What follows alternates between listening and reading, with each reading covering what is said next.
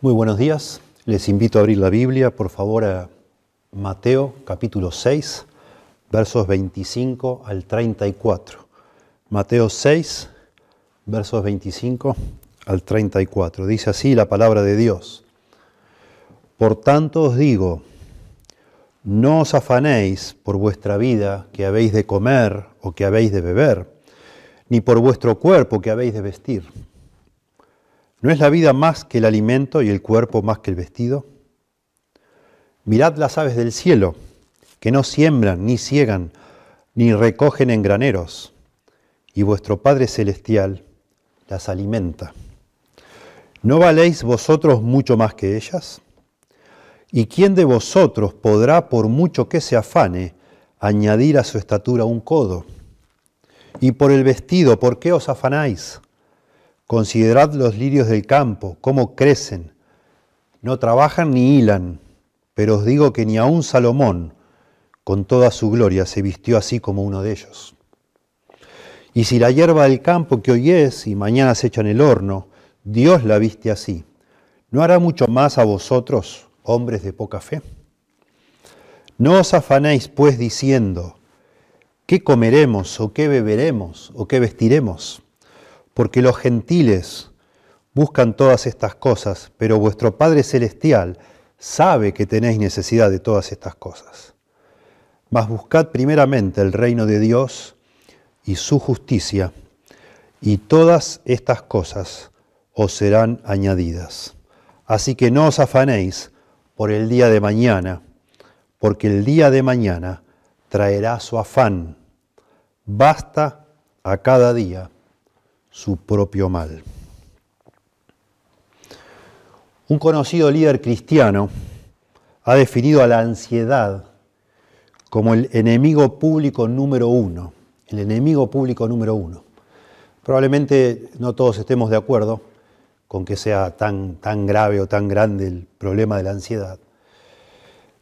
Pero bueno, a pesar de que hay cosas quizás más, con consecuencias más graves, más tristes para nuestra vida. Lo cierto es que sí podríamos pensar la ansiedad como uno de los grandes problemas de nuestra época. Hace no tanto tiempo la revista Times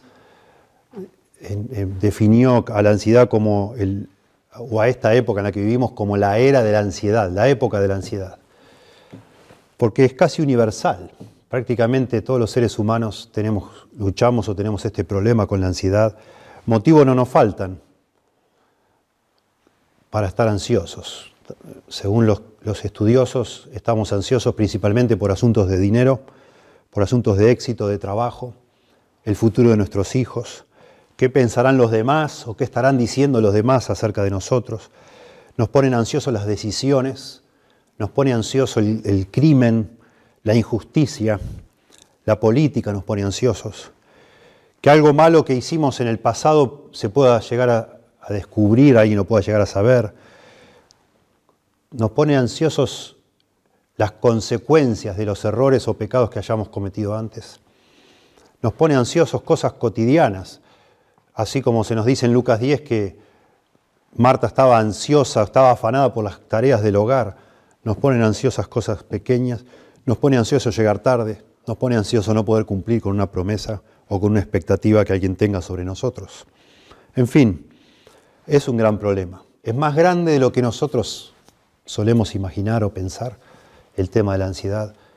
Es grande también por las consecuencias que trae nuestra vida. Los doctores han estudiado el tema, ellos llaman a, una, toda una serie de enfermedades, enfermedades psicosomáticas. Psico es la parte interna, digamos así, de la mente, el alma de una persona, el interior, y soma es el cuerpo, refiriéndose a esta clase de enfermedades que comienzan en nuestra mente, justamente por la ansiedad, el estrés, y se traducen en problemas físicos. En el año 1983, el doctor Macmillan, en un libro llamado Ninguna de estas enfermedades, enumeró 60 enfermedades distintas producidas por la ansiedad. Y sus datos coinciden con las investigaciones que se han seguido haciendo y se reconocen. Enfermedades gastrointestinales, y está acá la lista, enfermedades que tienen que ver con desórdenes alimenticios, enfermedades cardiovasculares, enfermedades respiratorias, enfermedades que tienen que ver con, con la diabetes, la tensión, el hipotiroidismo, con las glándulas, ¿verdad? La endocrinología, enfermedades musculoesqueléticas, dolores de cabeza, migrañas, enfermedades de la piel, enfermedades inmunológicas, alergias, infecciones, ciertas formas de cáncer e incluso dolores crónicos. Solo por enumerar categorías, todas estas cosas que se digan que son psicosomáticas no quiere decir que son imaginarias, son reales. Lo que quiere decir es que el origen de todas estas enfermedades tiene más que ver con la mente de la persona. La causa de muchas de estas enfermedades tiene que ver con la ansiedad y si no también el, que se agraven por causa de estos problemas o estos problemas por causa de nuestros pensamientos. Son causadas o agravadas por la ansiedad, por el estrés, por la preocupación. En general la vida normal de una persona está llena de motivos para estar ansiosos, demasiados motivos. Pero cuanto más ahora, en estos días que estamos viviendo, donde parece que todo nuestro mundo, todas nuestras costumbres, nuestras certezas se están viniendo abajo. Tenemos hoy más motivos que nunca para estar ansiosos por la posibilidad de contagiarnos, por la posibilidad de morir de una manera horrible, por la posibilidad de, no saber qué va a pasar, si vamos a terminar los estudios, si vamos a poder viajar, si vamos a tener dinero o no vamos a tener dinero para los compromisos que ya teníamos, qué va a pasar con la economía, qué va a pasar con la política qué va a pasar con este mundo, no sabemos bien. Y eso sin duda pone hoy sobre todos nosotros una tremenda presión para tener motivos de sobra para estar ansiosos. Por eso es que vamos a comenzar como una serie de, una serie de sermones. Yo le llamé la ansiedad en los tiempos del virus. La ansiedad en los tiempos del virus como una forma paralela al famoso libro de García Márquez, El amor en los tiempos de cólera, la ansiedad en los tiempos del virus. Y la verdad es que la Biblia tiene mucho que decir sobre la ansiedad, el temor, la preocupación. Demasiado la Biblia habla. Y porque la Biblia considera justamente que detrás de todos estos temas hay problemas espirituales. Son temas que están relacionados con el espíritu de las personas. La Biblia considera algo mucho más que solo un problema psicosomático, digamos así, o la causa de muchas enfermedades psicosomáticas, sino en muchos casos podemos decir que la ansiedad es casi como el síntoma de problemas espirituales en nuestro corazón. La Biblia considera a la ansiedad como un pecado. Y ese es el pasaje que acabamos de leer, que es el, el, pasaje central en todo el Nuevo Testamento sobre el tema de la ansiedad. Y sabemos que es el pasaje central porque Jesucristo en estos pocos versículos que hemos leído seis veces usa la palabra afán o afanosos. Afán, afanosos. La palabra, el verbo estar afanado en el, griego es, el verbo merimnao, que es un sentimiento de aprensión o angustia en vista de un posible peligro o adversidad. Sentimiento de angustia cuando imaginamos un peligro o una adversidad o pensamos que estamos frente a un peligro o una adversidad. En algunos idiomas hay, expresiones para indicar lo que es la ansiedad, la preocupación, muy, muy vívidas, muy gráficas. Una dice que es la, mente matándolo a uno. Eso es la ansiedad, la mente matándolo a uno. En otro idioma es estar adolorido por los pensamientos, sentir dolor por las cosas que estamos pensando. Bueno, en el griego esta palabra merimnao está conectada con la palabra merizo, que significa ser tironeado en dos direcciones distintas, indicando justamente esa tensión que hay dentro de la mente de uno cuando estamos ansiosos. como un sinónimo sería estar distraído, es como que es imposible de enfocarnos en algo porque estamos con, la mente dividida en varios asuntos. La raíz de merimna o merimna se refiere a aquello que es existencialmente importante, lo cual monopoliza los intereses del corazón, lo que absorbe nuestros pensamientos, nuestra atención. Bueno, en este pasaje que acabo de leer, llama mucho la atención que Jesucristo en tres oportunidades, en tan pocos versículos, en tres oportunidades da la orden por medio de tres imperativos de no os afanéis, no os afanéis, no os afanéis. Verso 25, por tanto os digo, no os afanéis. Mateo 6, verso 25. Mateo 6, verso 31, no os afanéis pues. Y el verso 34, así que no os afanéis. Tres imperativos, tres órdenes. Y se agrega una cuarta, escrita por el apóstol Pablo en Filipenses 4:6, cuando dice, por nada estéis afanosos, también un imperativo, por nada estéis afanosos. De manera que la Biblia cuatro veces nos dice que no debemos afanarnos, y la Biblia es la palabra de Dios, y en muchos otros asuntos con una orden alcanza, a veces dos, cuatro veces la Biblia nos manda a no estar ansiosos. Por eso decimos que la ansiedad es pecado. Muchos autores coinciden con esto porque es casi es, un, es un razonamiento lógico. Si la Biblia es la palabra de Dios y en la Biblia hay imperativos que Dios nos manda hacer y nosotros no los hacemos, estamos quebrantando lo que Dios nos pide que hagamos. Dios nos manda a no estar ansiosos. Es una orden, de manera que no obedecerla sería pecar. El problema nuestro es que cuando tenemos ansiedad, sentimos como si estuviéramos controlados o dominados por algo. Es un sentimiento tan fuerte que parece que perdemos el control. Entonces, cuando pasan esas cosas, cuando tenemos esa sensación de estar controlados, es difícil vernos a nosotros como responsables de algo, sino más bien como víctimas. Parece que algo nos agarró, así como me pesqué una gripe, parece que me pesqué la ansiedad, la preocupación, el afán. Bueno, llamarle pecado tiene la ventaja de traerlo de nuevo, este, este asunto del afán, al área de, de mi responsabilidad. Es algo que yo puedo manejar, es algo que yo puedo hacer. Yo tengo de alguna manera en mis manos la posibilidad de hacer algo con eso. No soy víctima. Si fuera víctima, Dios no me haría responsable al llamarle a eso pecado o al indicar o implicar que es un pecado. Muy importante pensar en esto. John Piper ha escrito sobre esto y nos ayuda a reflexionar en algo muy importante, porque en general todos los pecados, por ser pecados, conducen a más pecados. Un pecado lleva a otro pecado. Y John Piper reflexiona sobre esto y dice, la ansiedad es una condición del corazón que da lugar a otros estados mentales pecaminosos.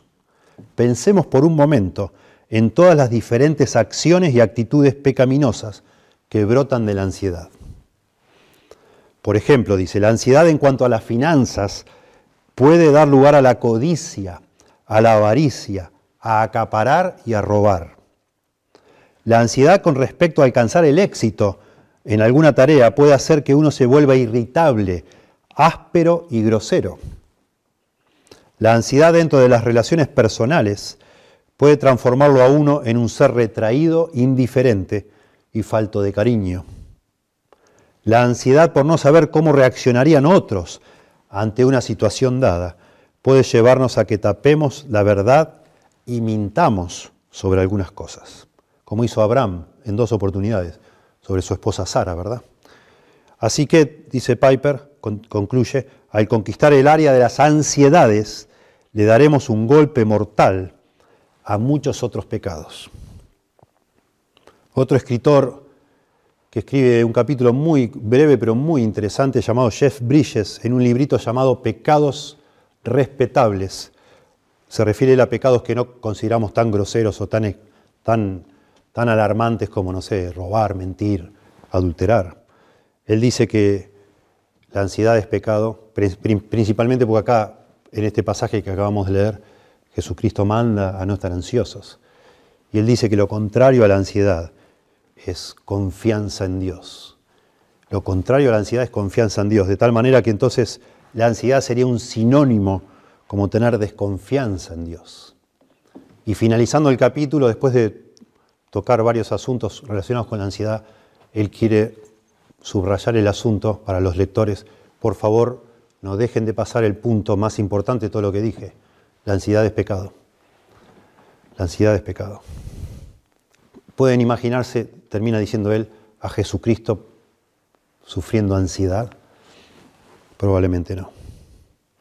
Pero bueno, algunos, algunos de nosotros, algunos de ustedes que escuchan, de pronto que se, que se hable de pecado, ya algo así, les, les hace levantar alguna defensa, les produce algún rechazo.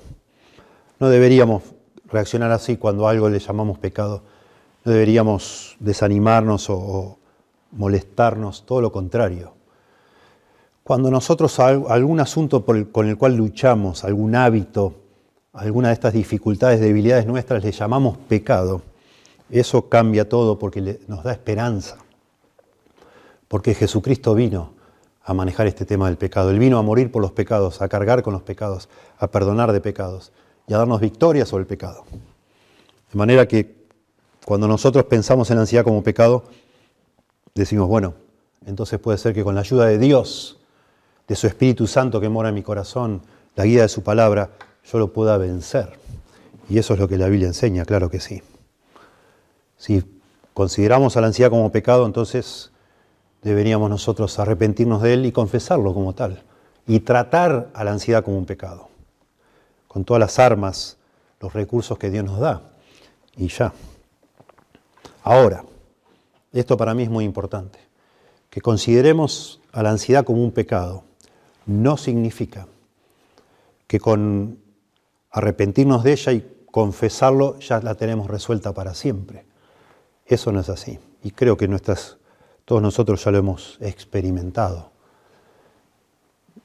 el hecho de que Jesucristo en tres oportunidades nos manda a no estar ansiosos en el mismo párrafo, habla muy fuerte, de manera muy elocuente, de que no es algo tan fácil de erradicar de nuestras vidas. Todo lo contrario, yo diría. Es similar al, pecado del orgullo, que con el cual vamos a luchar hasta el día que el Señor nos lleve al cielo. Muy difícil. Probablemente no tengamos victoria completa sobre la ansiedad nunca Quizás podamos tener victorias circunstanciales, momentáneas, pero no permanentes. Que hoy yo esté libre de ansiedad quizás porque el Señor, eh, estoy aferrado al Señor o que usted esté libre de ansiedad ahora, no significa que mañana va a estar libre de ansiedad cuando de pronto recibe una llamada de teléfono o se entera de algo que cambia completamente toda la situación. Eso es algo que nosotros creo todos ya por la experiencia de vida sabemos que nos va, cada tanto vamos a tener que volver a luchar con eso, lo mismo que con el orgullo. Y de nuevo es muy interesante en este pasaje, es muy sugestivo y deberíamos reflexionar preguntándonos por qué, por qué el Señor Jesús tres veces en tan pocos versículos nos manda a no afanarnos. ¿Por qué? Y no solo eso, ¿Por qué si es una orden, es un imperativo? ¿Por qué en este pasaje, cuando observamos bien la estructura de todo este párrafo que acabamos de leer, por qué da tantas razones para no afanarnos? Porque aquí no solo se dan tres órdenes, sino que el Señor justifica esas órdenes dándonos razones. Porque las necesitamos. Porque nosotros no tenemos un switch, un botón en algún lado que decimos, ah, bueno, no me afano más. Está bien, perdón, no me afano más, listo. No, no funciona así. Ojalá. Pero no es así. Porque es algo a veces, otra vez, como que parece que es más fuerte que nosotros. De manera que necesitamos, necesitamos razones. Necesitamos que se nos persuada. No, no alcanza con decir, no te afanes. Necesitamos persuasión. Porque, de nuevo, es una lucha en nuestra mente, en nuestros pensamientos. Lo mismo sucede con el temor. Llama mucho la atención que en la Biblia se repite unas 300 veces el mandato no temáis, no teman, no temáis, no temáis, no temáis, no temáis. ¿Por qué tantas veces? ¿Y por qué tememos? Porque somos propensos a temer, somos propensos a tener miedo, somos propensos, de nuevo, muy relacionados todo el temor y la ansiedad, a afanarnos, a preocuparnos. Y por eso se nos repite, repite y repite y repite, no temáis. Dios sabe que vamos a temer. Claro que sí, Dios lo sabe. Pero de nuevo, al decir esto, no estamos tratando de, naturalizar algo que no está bien para justificarnos, para victimizarnos. No. Solo estamos tratando de ser realistas, para no prometer lo que la Biblia no promete. Acá no, no se nos da ni en este pasaje ni en ningún otro una fórmula para acabar una vez y para siempre con la ansiedad. Nunca.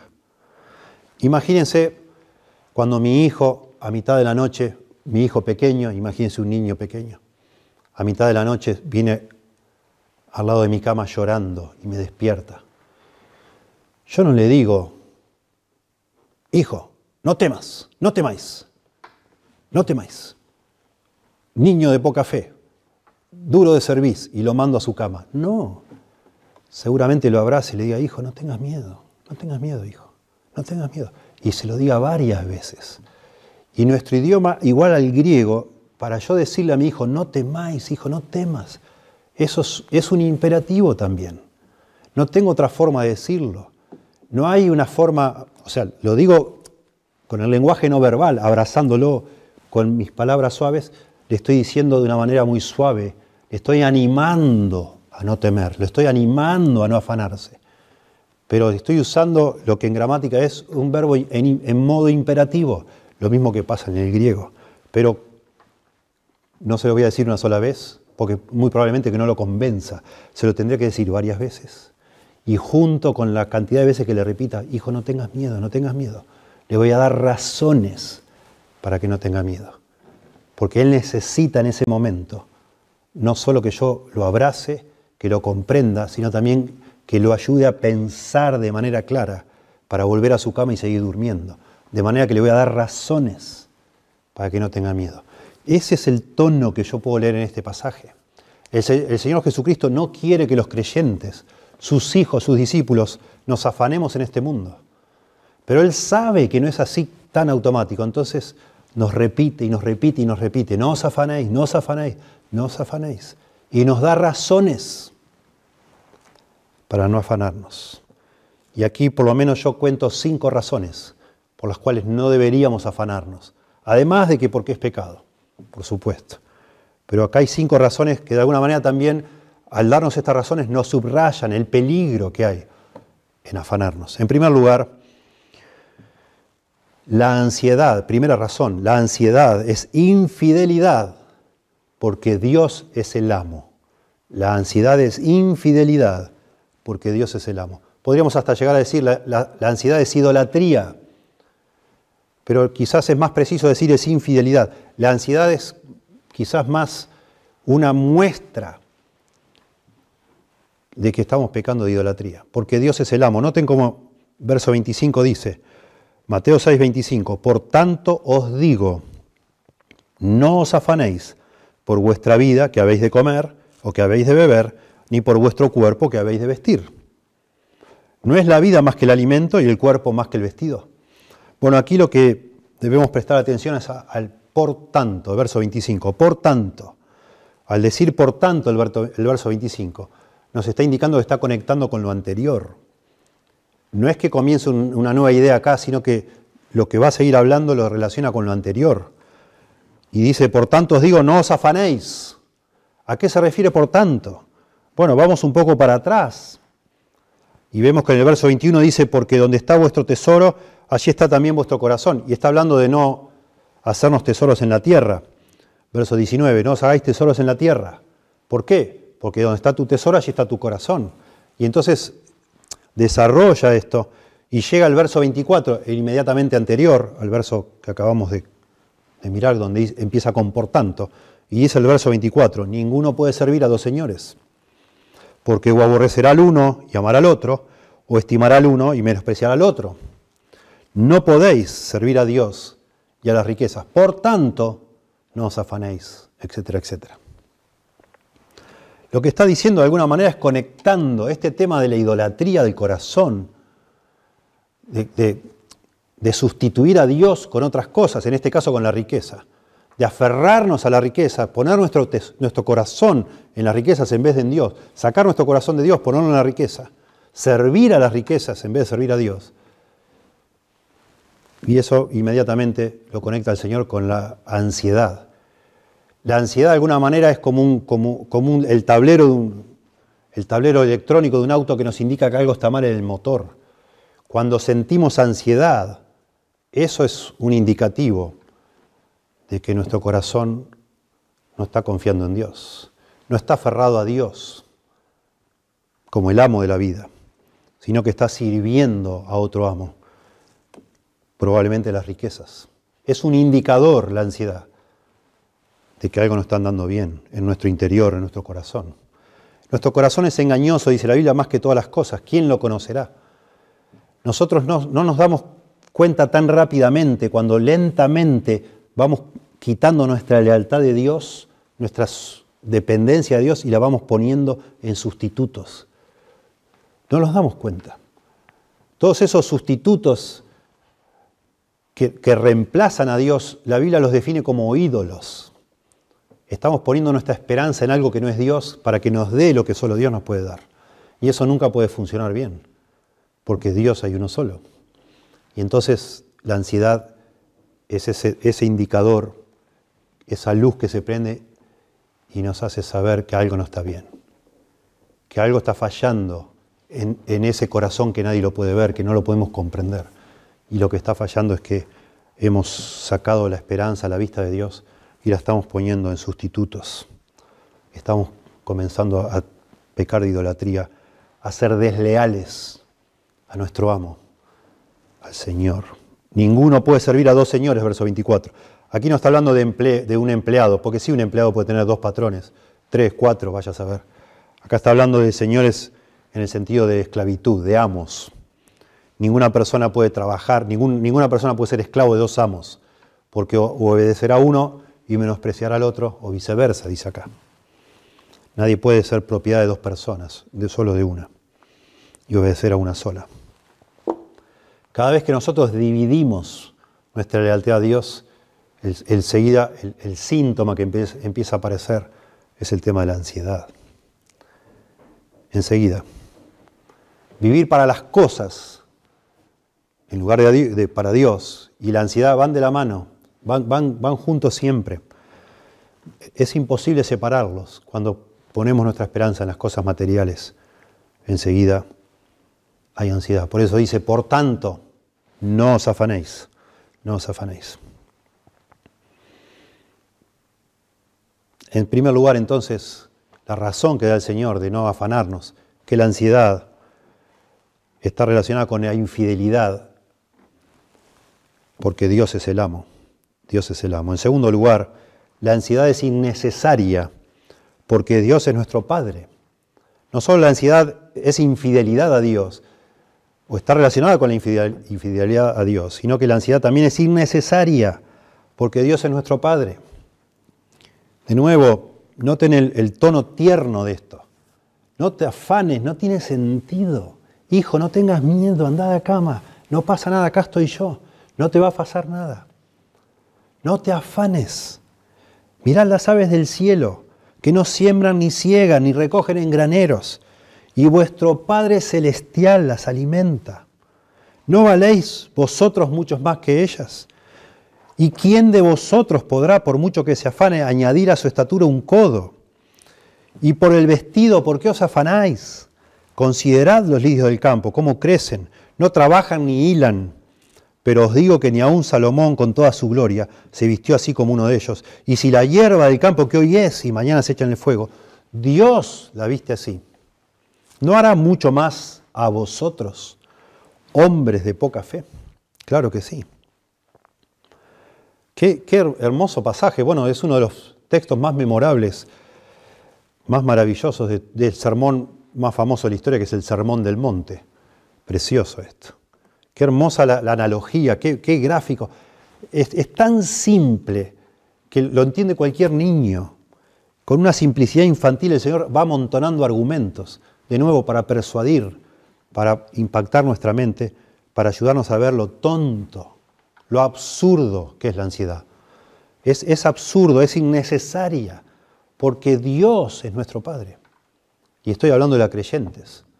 Si Dios atiende a los pajaritos como los atiende, si hace crecer las plantas como las hace crecer, si tiene todo tan controlado como tiene, la naturaleza, las cosas mucho más pequeñas y más simples que nosotros, ¿cuánto más cuidará de nosotros? Ese es el punto.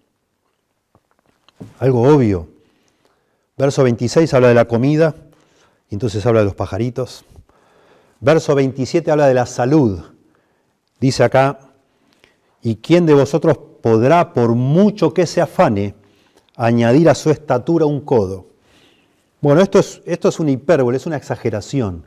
Un codo, en la antigüedad un codo era la medida de 45 centímetros. Por supuesto que esto no es literal. Ninguna persona puede agregar 45 centímetros a su altura, por más que se afane.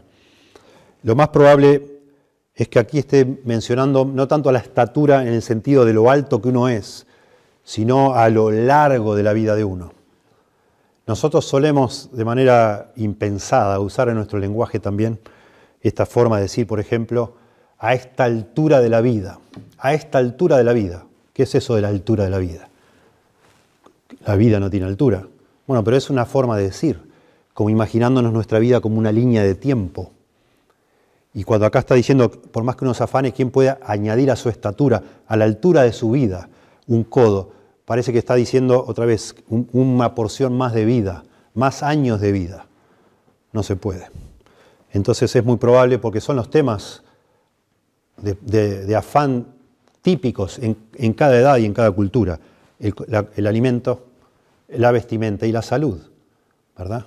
Y aquí está diciendo, el alimento con los pajaritos, el tema de la estatura o la salud con el tema de, de este codo y finalmente habla de el, vestido y habla de, de, los lirios del campo, de cómo Dios los viste, las cosas que nos afanan,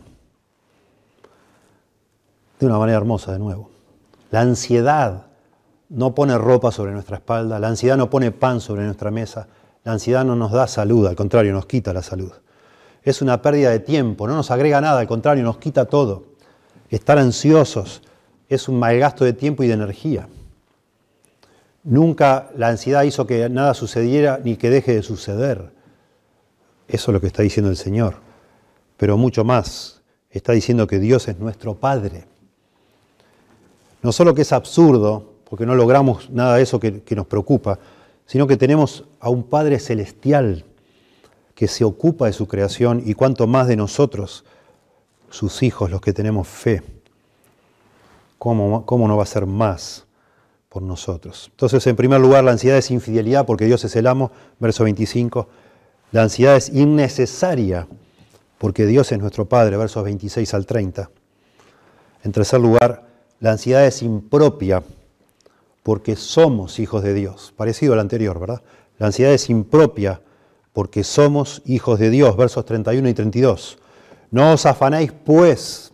Ese pues dice, bueno, reforzando otra vez lo que acabo de decir, pues diciendo, ¿qué comeremos? ¿O qué beberemos? ¿O qué vestiremos? Porque los gentiles buscan todas estas cosas. Pero vuestro Padre Celestial sabe que tenéis necesidad de todas estas cosas. Noten de nuevo acá cómo refuerza o subraya esto de que somos hijos de Dios, en contraste con los gentiles. Habla de gentiles en el contexto del, Nuevo Testamento serían los, los paganos, los que no conocen al Dios de la Biblia, los que no tienen la ley de Moisés y practican lo que Dios el Dios de la Biblia, Jehová, ha establecido, los, los que no saben nada, que están ciegos en, su idolatría, en sus supersticiones. Ellos hacen todas estas cosas. Pero vuestro Padre que está en los cielos sabe que tenéis necesidad de estas cosas. Por eso decimos que la ansiedad es impropia, no es apropiada para los hijos de Dios, porque somos hijos de Dios. No es apropiado para nosotros afanarnos, porque esa ansiedad nuestra, de alguna manera, demuestra qué clase de padre tenemos a los que no lo conocen. Cuando una persona incrédula, un pagano, me ve a mí que, soy, que yo digo que soy un hijo de Dios y me ve que, me estoy loco, estoy loco de los nervios, estoy al, borde de un ataque de nervios, porque no sé qué va a pasar con el dinero, si voy a comer, no voy a comer, esa persona piensa y, pero este no es un hijo de Dios, pero este no dice que ama al Señor, este no dijo que se convirtió, que Dios le salvó. ¡Wow! No parece que su Dios no parece que confíe demasiado en su Dios o que su Dios lo vaya a proteger o a cuidar. Testimonio muy pobre el nuestro, como hijos de Dios, cuando vivimos en ese grado de ansiedad, de preocupación, de temor, de angustia, de hasta de depresión a veces. Tremendo. Poco antes, capítulo 6, aquí de Mateo, un poco antes, el Señor dice en verso 7, y orando, no uséis vanas repeticiones, como los gentiles que piensan que por su palabrería serán oídos. Verso 8, no os hagáis pues semejantes a ellos. El Señor está preocupado en todo, esta, en todo este sermón que comenzó en Mateo 5, que es el llamado Sermón del Monte. El Señor lo que quiere hacer en este sermón es mostrar cuáles son las demandas del reino, cuáles son las demandas de Él como el Maestro para sus discípulos, qué es lo que Él espera de sus discípulos que le van a seguir. Eso es lo que es el Sermón del Monte. Y está preocupado entonces que sus discípulos sean diferentes. Por eso dice acá el verso 8, no os hagáis pues semejantes a ellos. Nosotros los discípulos del Señor Jesús tenemos de alguna manera la responsabilidad de mostrar lo admirable que es nuestro Maestro, lo asombroso que es, lo verdadero que es nuestro Señor. Pero cuando nosotros, en este caso, en esta parte del sermón, estamos ansiosos, somos iguales a los que no lo conocen a Dios, iguales. Así son ellos, así hacen ellos, dice Jesús. Déjeme por un momento hacer una explicación que pone esto que estamos considerando, estos versículos, en el contexto de este sermón. Es muy importante. El Sermón del Monte es probablemente la parte más conocida de todas las enseñanzas de Cristo, dice el, doctor John Stott, pero quizás la menos entendida y ciertamente la menos obedecida. La más conocida, pero la que menos entendemos y menos obedecemos. Por eso es muy importante entender qué es lo que está tratando de hacer Jesús en este sermón. Y lo que es correcto es ver este sermón como, como un manifiesto es como la plataforma, por decir así, cuando antes de las elecciones los políticos presentan su plataforma, deberían hacerlo, diciendo, bueno, ¿qué es lo que ellos, qué es lo que van a traer ellos? ¿Cuáles son sus códigos? ¿Cuál es su concepto de ética? ¿Qué es lo que él pretende o qué es lo que ofrece?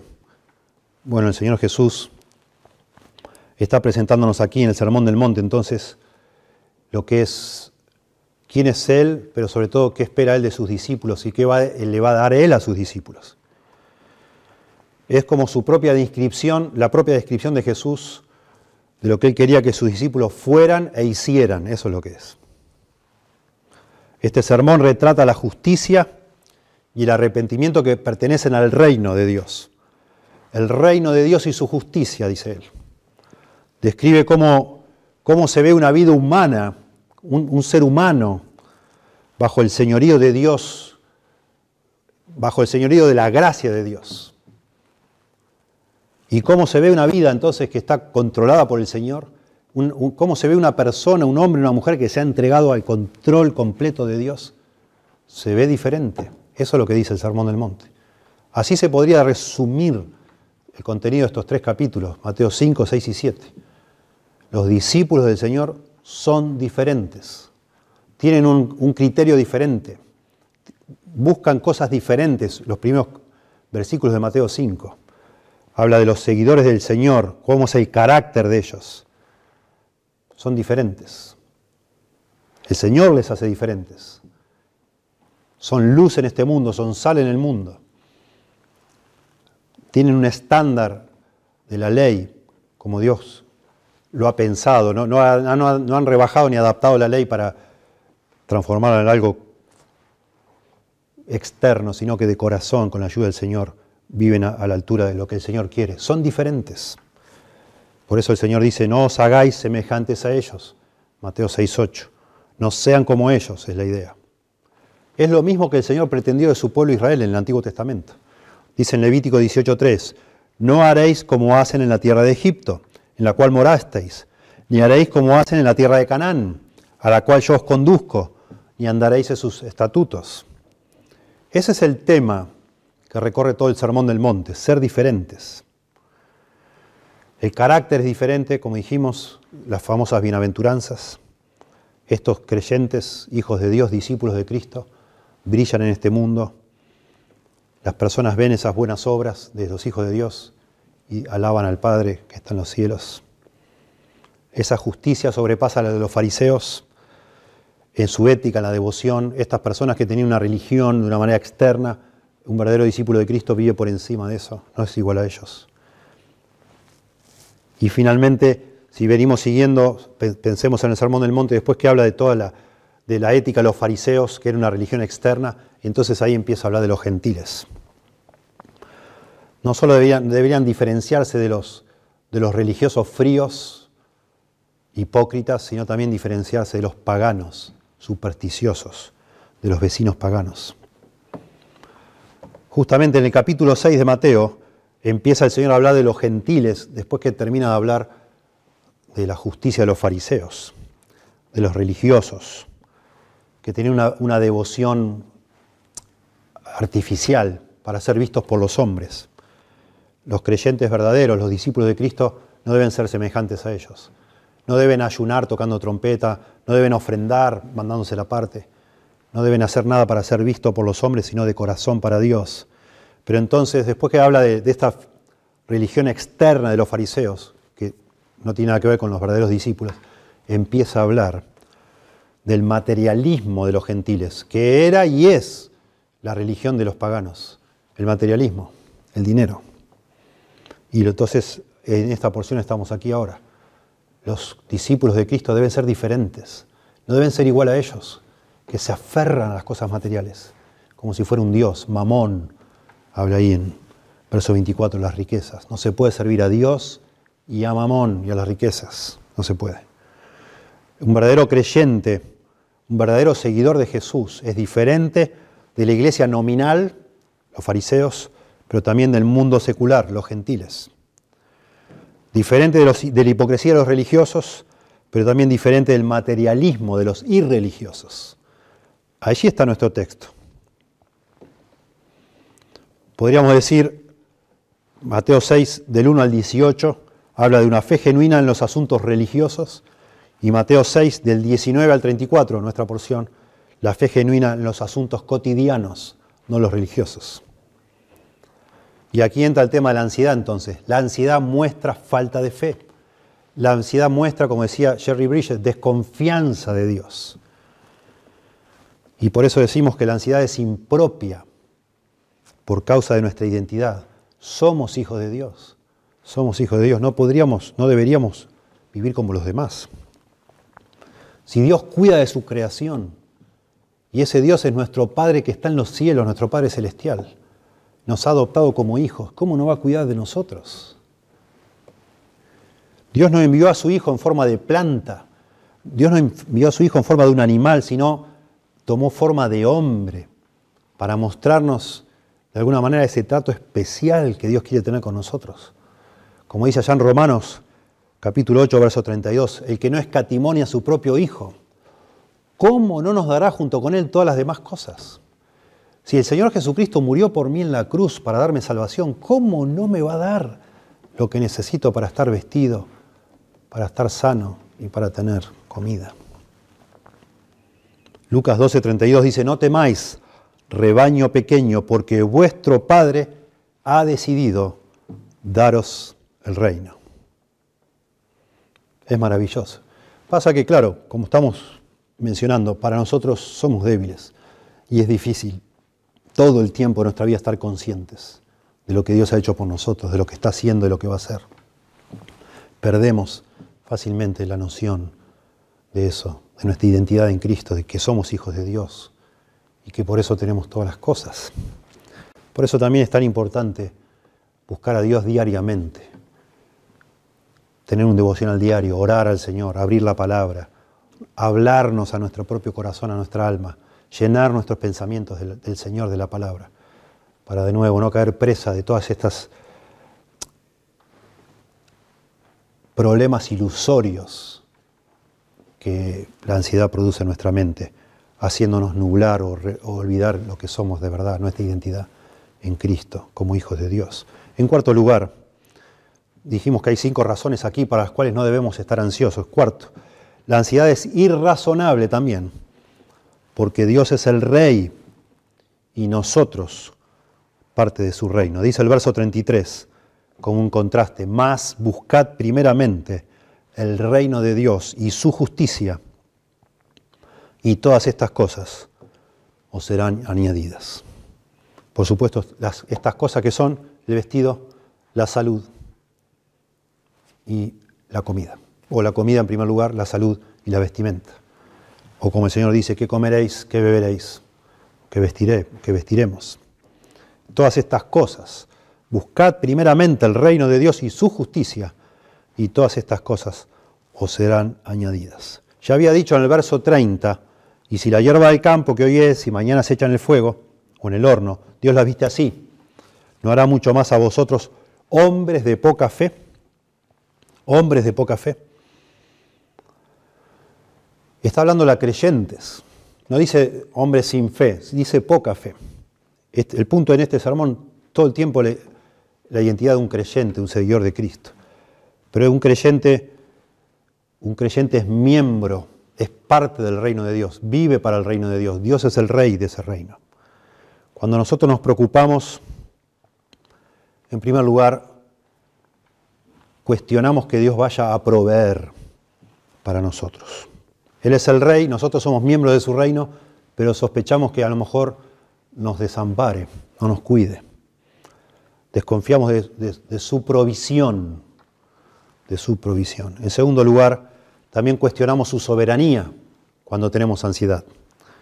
No parece que Él tuviera el poder soberano de hacer lo que Él quiere, que a lo mejor se le escapa el detalle y no ve que lo, que nos está pasando, no ve lo que nos está faltando y nos desatiende. Salmo 103, 19 dice, Jehová estableció en los cielos su trono y su reino domina sobre todos. Daniel 4:35, todos los habitantes de la tierra son considerados como nada y Él hace según su voluntad en el ejército del cielo y en los habitantes de la tierra, y no hay quien detenga su mano y le diga, ¿qué haces? Bueno, estos son dos pasajes que hablan de Dios como soberano, la soberanía de Dios, pero soberano es sinónimo de rey. Cuando decimos que Dios es el rey, decimos que Él es el soberano, que Él hace lo que quiere, que Él tiene dominio, tiene poder, tiene control de todas las cosas. Todo está bajo el control de Dios, soberano de Dios. Y nosotros, de nuevo, tenemos un trato especial porque Dios es nuestro rey, en el sentido de que nosotros ahora somos parte de su reino. Somos de alguna manera colaboradores, trabajamos dentro de ese reino y Él nos protege, Él nos ofrece esa protección. Por eso en Romanos 8:28 dice, y sabemos que a los que aman a Dios, todas las cosas les ayudan a bien, esto es, a los que conforme a su propósito son llamados. Es decir, los creyentes no solo sabemos que Dios tiene todo bajo control, porque es el rey, sino que Él hace que todas las cosas colaboren, sinergicen, es la idea ahí, trabajen conjuntamente para nuestro bien. Él nos promete eso. Él nos promete eso. Cuando estamos ansiosos, dudamos de la provisión de Dios, cuestionamos la soberanía de Dios. En tercer lugar, entonces también, de, de alguna manera también, somos incrédulos acerca de la sinceridad de Dios. Porque tenemos en la Biblia, para nosotros los creyentes, promesas de Dios, como la que acabo de decir. A los que aman a Dios, todas las cosas les ayudan a bien.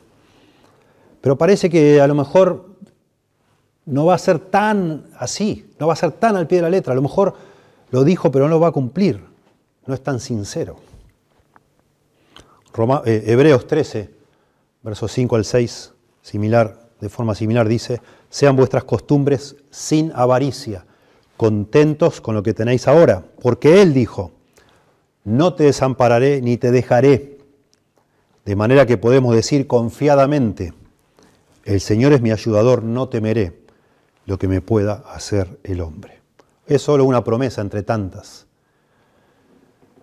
Por ejemplo, también dice, joven fui y envejecido y no he visto justo desamparado ni su descendencia que mendigue pan, y así, y así, y así, lleno de promesas la Biblia, de Dios para proveernos lo que necesitemos, que no nos va a faltar nada, no te desampararé ni te dejaré, no temeré lo que me pueda hacer el hombre.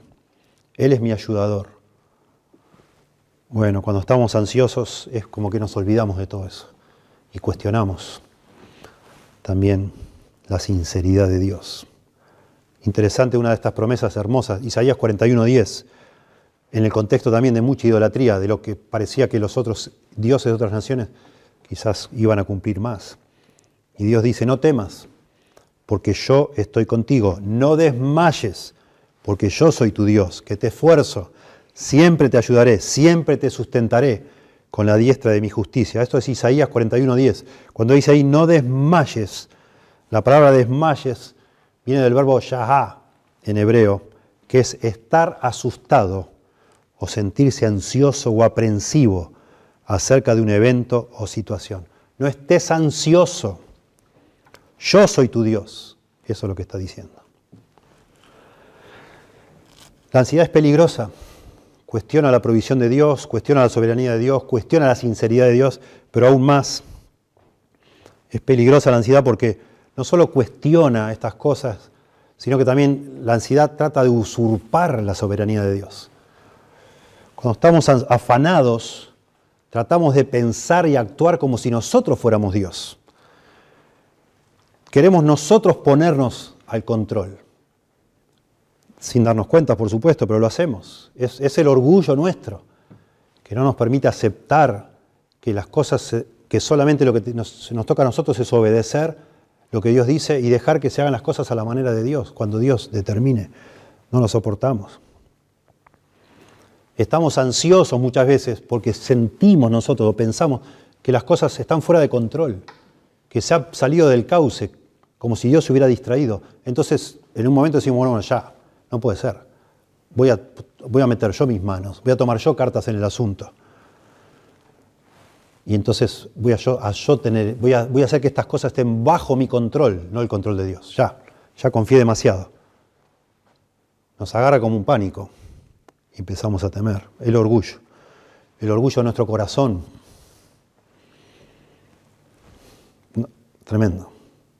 Y digo nuestro porque de nuevo, por supuesto hay gente más orgullosa que otra, pero en algún punto u otro, todos nosotros entramos aquí, en esta categoría. Por eso Pedro, 1 Pedro capítulo 5, versos 6 al 7, de una manera preciosa conecta el orgullo con la ansiedad o la humildad justamente con la solución para la ansiedad. Dice, humillaos, 1 Pedro 5, 6, humillaos pues bajo la poderosa mano de Dios, para que Él os exalte cuando fuere tiempo Verso 7, echando toda vuestra ansiedad sobre Él, porque Él tiene cuidado de vosotros. Noten ustedes los que saben un poco de verbos, el verbo principal acá es humillaos, de nuevo, un imperativo. Pero el verso 7 dice echando, ese echando es un, de alguna manera está modificando al verbo humillaos. Es un participio en el griego. Echando toda vuestra ansiedad sobre Él. Yo me pongo bajo la poderosa mano de Dios, lo dejo a Él que sea el soberano y entonces recién ahí puedo echar mi ansiedad sobre Él. Cuando yo tomo las riendas, cuando yo digo, ah, bueno, ahora lo voy a hacer yo a mi manera, ahí entonces es la ansiedad, como dicen algunos, a full, ansiedad a full. Todo ansiedad, claro que sí. Eh, cuando estamos en ese modo, en modo orgullo, digamos así, pensamos que tenemos que hacer nosotros que las cosas sucedan. Y por supuesto nos, ponemos ansiosos cuando las cosas suceden de forma diferente a lo que nosotros queríamos que suceda. Es tremendo, es muy sutil, pero es tremendo. Así es. Leía yo, porque me llamó mucho la atención, estaba en Estados Unidos cuando empezaron a, antes de, la cuarentena aquí, unos días antes llegué, pero estuve allá también antes de que esto recrudeciera y ya empezó a haber faltantes en todos lados de papel higiénico. Y uno iba a los supermercados y estaba el pasillo entero vacío de papel higiénico. Y yo digo, pero qué raro, ¿no? Porque pensar que me va a faltar papel higiénico, porque es, qué, es, qué raro eso. Yo pensaría en comida en vez de eso, qué sé yo. De pronto sí necesito, pero bueno. La, la cuestión es que ya han salido varios artículos de por qué eso el papel higiénico. Y es que la gente, cuando sabía que iba a venir un problema, que podía haber una cuarentena, y querían hacer algo hay personas que necesitan hacer algo para sentir que tienen el control. Y entonces iban al supermercado para a pertrecharse todo lo que pudieran, pero no sabían bien qué comprar. Y entonces, ¿qué pasa? Cuando de pronto sacan, no sé, 10 latas de, 10 latas de arvejas, queda un agujerito así en la, en la góndola. Cuando sacan 10 paquetes de papel higiénico, queda un tremendo agujero. Entonces empezó como por efecto contagio. Estas personas que iban a tratar de hacer algo, pero no sabían bien qué, pero algo para anticiparse, porque no soportan estar esperando en sus casas, o pensando o, viendo que lo que los expertos van proponiendo, dejándose llevar, digamos así. Esas personas van a tratar de tomar las riendas del asunto y bueno, se empiezan a copiar uno del otro y al final arrasaron con el papel higiénico, porque es lo que se notaba más. Entonces alguien dijo, ah, bueno, el papel higiénico, claro, mira, por algo falta. Alguien que sabe más que yo lo sacó de acá, hay que sacarlo. Así es a veces el mecanismo de la ansiedad. Querer hacer, hacer, hacer, sacar a Dios del trono y ponernos nosotros. Por eso dice aquí, buscad pero, o más, buscad primeramente el reino de Dios y su justicia, y todas estas cosas os serán añadidas. Dios es confiable, Dios es soberano, Dios es sincero, Dios es suficiente. Dios es el rey y Él está en su trono y nosotros lo mejor que podemos hacer es buscar las cosas del reino de Dios, dejar que sea el rey. En quinto lugar, y finalmente, la ansiedad es inútil porque no controlamos el futuro. La ansiedad es inútil porque no controlamos el futuro. Verso 34. Así que no os afanéis por el día de mañana, porque el día de mañana traerá su afán. Basta a cada día su propio mal. Baste a cada día su propio mal.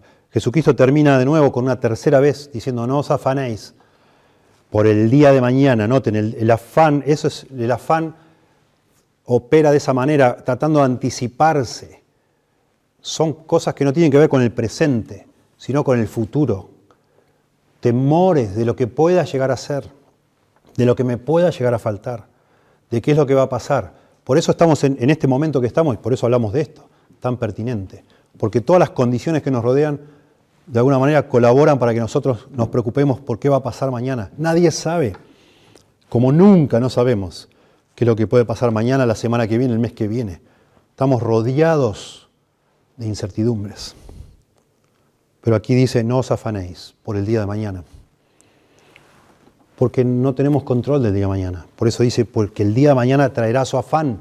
Mañana veremos qué pasa. Yo no puedo saber hoy qué va a pasar mañana. No lo puedo adivinar. Basta cada día su propio mal, dice el Señor Jesús. No dice el Señor que nos paremos de pensar, que pongamos la mente en blanco, sino que nos ocupemos del día de hoy y dejemos mañana a ver qué pasa mañana y hagamos mañana lo que mañana hay que hacer. Vamos a seguir hablando de estos asuntos en otros sermones, pero déjenme solo anticipar un par de detalles. Miren, la ansiedad es hermana gemela de la depresión. ¿Por qué eso? Bueno, porque la persona que tiene problema con la ansiedad está tan preocupada por lo que va a pasar mañana que esa preocupación, esa ansiedad, le drena la energía para hacer hoy lo que tiene que hacer hoy. Piense, por favor. Tan preocupado por lo que va a pasar mañana, pasado, etcétera, por el futuro, que lo que hay que hacer hoy no lo hacemos porque estamos agotados, fundidos, porque casi ni, nos levantamos hasta cansados, porque no podemos dormir bien en ese estado. Entonces eso empieza a crear lo que se llama un círculo vicioso, porque después llega el día de mañana y mañana tampoco hago lo que tengo que hacer pensando en pasado mañana y ahora también culpable o preocupado por todo lo que ayer dejé de hacer, porque se me empiezan a acumular las cosas.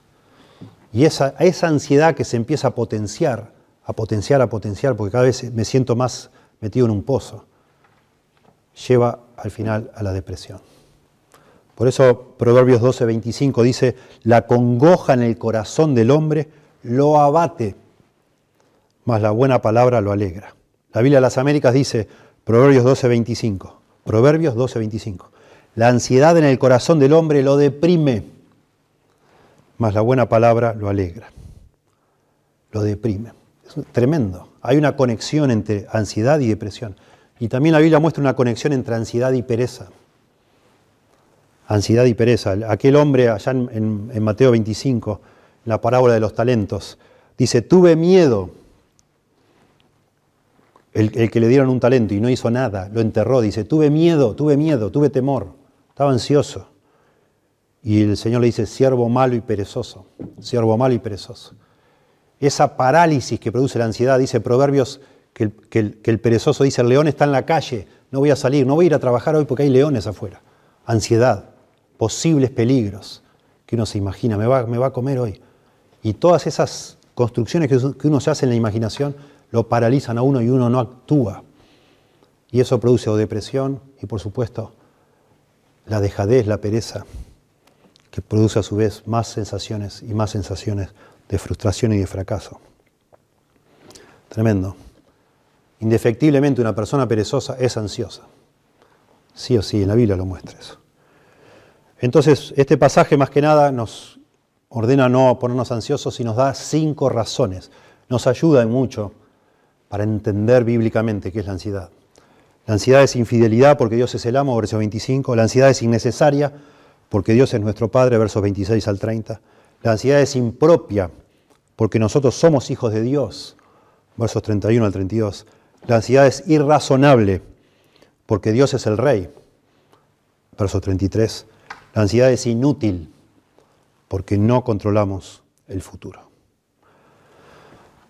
No solo este pasaje nos ayuda a entender la ansiedad, sino que de alguna forma insinúa soluciones. Y déjeme mencionar, aún sabiendo que lo podemos profundizar más adelante.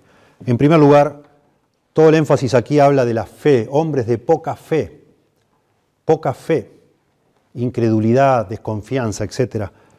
Está claro por este pasaje que una de las maneras de lidiar con la ansiedad es tratar de aumentar nuestra fe, de fortalecer nuestra fe, de aumentar nuestra confianza en Dios. Necesitamos crecer en nuestra comprensión de quién es Dios. Más entendemos quién es Dios, más fácil es confiar en Él. La fe es por el oír y el oír es por la palabra de Dios se crece la fe. La Biblia habla de gente con poca fe, con mucha fe. El hombre que le pide a Jesús que le sane a su hijo endemoniado, Jesús le dice, ¿crees? Y él dice, sí, Señor, creo, pero ayuda mi, mi incredulidad. Y así somos a veces nosotros, creo, Señor, pero todavía lucho con la incredulidad. Entonces, una de las cosas que deberíamos hacer nosotros si tenemos un problema serio con la ansiedad, porque en algunos es más patológico, digamos, más crónico, es procurar conocer más a Dios. Y eso siempre es a través de la palabra. Por favor, lea la palabra, medite en la palabra, escuche sermones, procure tener un devocional, busque a Dios de corazón, busque entender a Dios, lea haciéndose preguntas. Dice un himno que nos encanta cantar aquí, dice, pon tus ojos en Cristo, tan lleno de gracia y amor, y lo terrenal sin valor será, a la luz del glorioso Señor. más ponemos los ojos en Cristo, más buscamos a Dios, más en perspectiva correcta ponemos las cosas terrenales. Ya hablaremos más de eso en esta serie que decimos, vamos a hablar de la ansiedad en los tiempos del virus. Vamos a hablar en uno de estos sermones próximos. La semana que viene vamos a hablar de Filipenses, capítulo 4, también del lugar de la oración y de la sumisión a la soberanía de Dios en la ansiedad. Vamos a hablar algo de la depresión después, la tercera semana. En algún momento me gustaría hablar mucho de cómo hacer que nuestra fe crezca. Claro que sí. En segundo lugar, solución. Sé que estamos con el tiempo ya agotado, pero les pido un esfuerzo. Esto para mí es, esto, que voy a decir ahora, para mí ha sido lo más, lo más vital, lo, que más cambios ha producido en mi vida para no tener ansiedad, es lo que está implicado acá en el verso 34. En el verso 34 dice acá, Así que no os afanéis por el día de mañana, porque el día de mañana traerá su afán. Y esto es, y después dice, baste a cada día su propio mal. Esto es importantísimo, es clave y lo vamos a repetir en, otros sermones.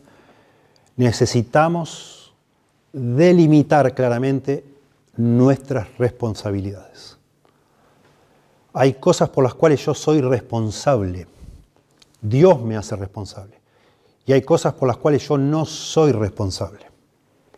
La persona que lucha con la ansiedad no tiene claro bien, tiene distorsionado su, capacidad de ver cuáles son sus responsabilidades y cuáles no son sus responsabilidades.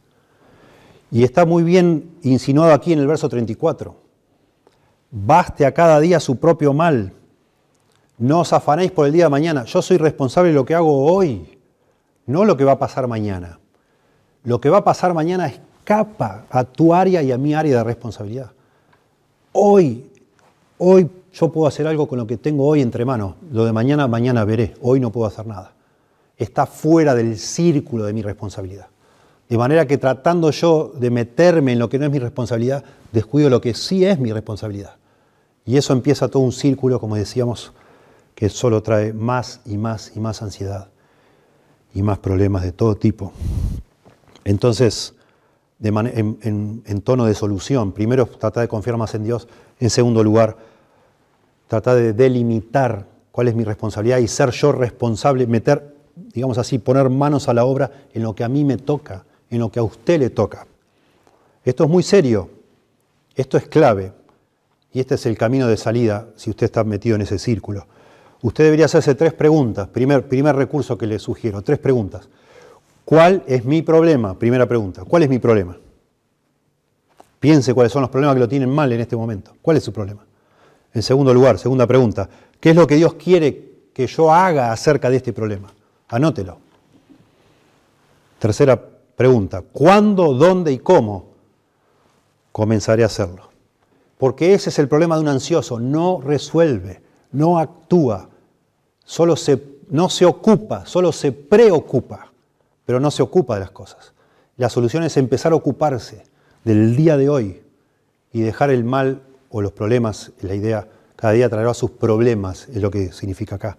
Cada día traerá su propio mal, sus propios problemas. Otra forma de entender esto, y lo vamos a desarrollar mejor después, imagínese dos círculos o dibuje dos círculos. Un círculo y otro adentro. En el círculo de adentro ponga la palabra responsabilidad. Responsabilidad. Y en el círculo de afuera ponga la palabra preocupación. Y en el círculo de adentro donde dice responsabilidad, Ahí va lo que usted tiene y lo que yo tengo que obedecer, lo que hoy yo tengo que hacer.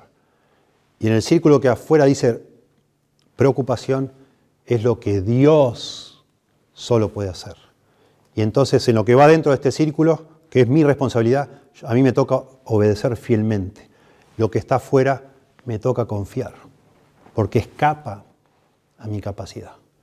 Escapa. Y yo, yo si cada día hago lo que debo hacer y me voy a la cama cansado, quizás postrado, con dolor en el cuerpo incluso, pero voy a dormir tranquilo, porque hice cada día lo que tenía que hacer, lo que a mí me correspondía. Y mañana Dios me dará fuerzas para hacer lo que me toca mañana, y así cada día. Y esa es la forma de salir, de salir de este círculo que a lo mejor a usted le tiene atrapado en esta ansiedad que, que no se resuelve y se está transformando ya casi en un principio de depresión. Muchas veces confundimos estos dos círculos de dos maneras. Permitimos que el círculo interior, que sería el de mi responsabilidad, se expanda hacia el círculo exterior y entonces empezamos a funcionar como, como pequeños mesías, queriendo ser mini dioses, digamos así, tratando de hacer lo que solo Dios puede hacer. O a veces la otra manera de equivocarnos aquí es tratar de reducir. ¿no? un error es expandir el círculo de responsabilidad y meternos en lo que a Dios le corresponde. Y otro error es tratar de reducir ese círculo de responsabilidad amparándonos en que Dios va a hacer, Dios va a hacer y nos volvemos pasivos y no hacemos. Es un error también. Con la ayuda de Dios debemos evitar ambas trampas y hacer lo que nos corresponde delante de Dios, lo que Él nos ha encomendado hacer y de lo que nos va a pedir cuentas. Y finalmente, el tercer paso para la solución. Es obvio en todo este pasaje, yo lo mencioné ya, esto se refiere a creyentes, personas que tienen una relación vital con el Señor. Es necesario que usted tenga una relación vital, que da vida, eso es vital, con el Señor Jesucristo. Si usted no es un creyente, acá dice hombres de poca fe, hombres y mujeres, por supuesto, de poca fe. No son personas que no tienen fe, sino que tienen, pero todavía muy débil. Pero es necesario que cada uno de nosotros tenga al Señor Jesucristo habitando en sus corazones por medio del Espíritu Santo, que se haya resuelto ya el problema más grande del ser humano, que es el, pecado, la necesidad de perdón de parte de Dios, y el Espíritu Santo haya venido a morar a su corazón. El Espíritu Santo es el que nos da fuerzas. El Espíritu Santo es el que nos da amor, gozo, paz. Él es el que ayuda, nos ayuda a nosotros a vivir libres de la ansiedad. Solo la presencia del Espíritu Santo en su corazón, por medio de esa relación vital con el Señor Jesús, le va a ayudar a transitar cualquier dificultad de la vida sin ansiedad, con paz, como vamos a ver la semana que viene en el pasaje de Filipenses. Oremos juntos. Señor, damos gracias por tu palabra. Damos gracias por, por entender de manera tan, tan profunda, tan clara cuáles, cuáles son los problemas de nuestro corazón que es engañoso, Señor. Damos gracias por no solo comprenderlo, sino acercarte a nosotros y de esa manera paternal exhortarnos, guiarnos, Señor, a salir de estos problemas que son tan comunes, tan comunes y tan extensos que hasta parece que es normal que vivamos ansiosos, pero no lo es, Señor. Sabemos que no lo es, eh, nos trae tantos problemas de todo tipo. Señor, ayúdanos, Señor. Por favor, ayuda a los que me oyen, ayúdalos a, rendirnos a ti, a, tu autoridad, a tu señorío. Que tú seas el Dios de nuestra vida, Dios, el Rey, el amo. Y que nosotros sepamos confiar en ti. Enséñanos a creer más en ti. Fortalece nuestra fe para que confiemos, Señor. Todos estos temores que tenemos, la mayoría nunca van a suceder. Que nos ayudes a descansar en ti, a darte a ti, Señor, la prerrogativa de decidir que podamos descansar en ti como Padre, como Papá, como Rey, como amo de nuestras vidas, como el, como el Maestro que nos guía, que nos enseña y que nos cuida. Por favor, Señor, ayúdanos y perdónanos por nuestra falta de fe, perdónanos por nuestra incredulidad, por querer usurpar ese lugar que es tuyo, Señor. Ayúdanos, por favor. En lo que sea que hoy nos esté produciendo ansiedad, ayúdanos, Dios. Por favor, a echar esa ansiedad sobre ti y a dejarnos cuidar por ti. Lo rogamos en el nombre de Jesús. Amén.